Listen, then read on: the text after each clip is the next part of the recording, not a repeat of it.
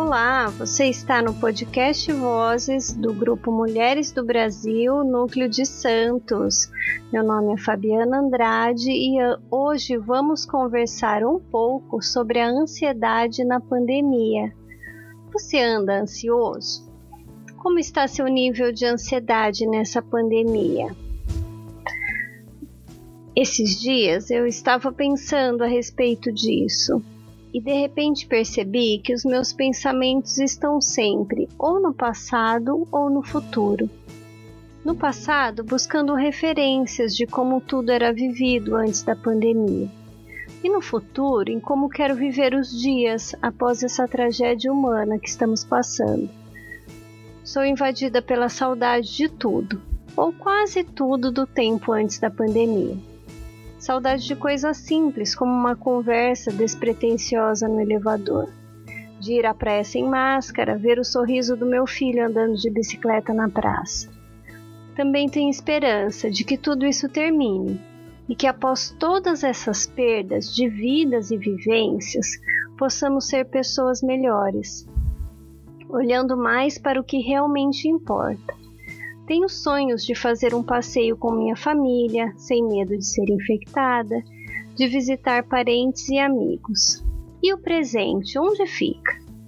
Presente condensa o passado e o futuro, com todos os pensamentos e sentimentos que lhes são próprios, e tenta, mesmo que exprimido pelos outros tempos, dar um significado para a pandemia, como um tempo, uma pausa, um casulo que abriga as asas da borboleta.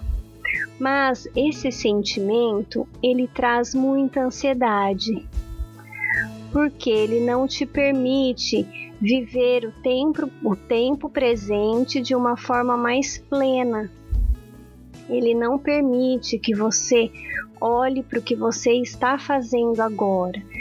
Ele coloca um valor maior no futuro ou no passado que você teve e tira de você a essência de viver plenamente o tempo que estamos passando, por mais difícil que ele seja. Isso gera ansiedade e isso é muito ruim. Então, vamos refletir um pouquinho como estamos vivendo os nossos dias atuais. Você tem lido aquele livro que você colocou na sua estante e está lá na tua listinha das tarefas que você quer fazer? Você está ouvindo as músicas que você gosta? Você aprendeu a fazer aquele prato de comida?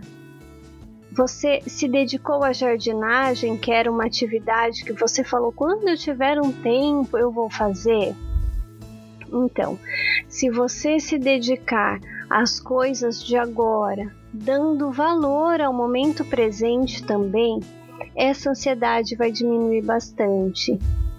Porque você ficar esperando o futuro para ser feliz, você ficar esperando que as coisas voltem ao normal ou a esse tão famoso novo normal, tira de você a necessidade e o prazer de viver o hoje, de dar valor às coisas que estão acontecendo ao teu redor. Então, a proposta é viver o hoje para combater essa ansiedade. Que tal? Vamos tentar?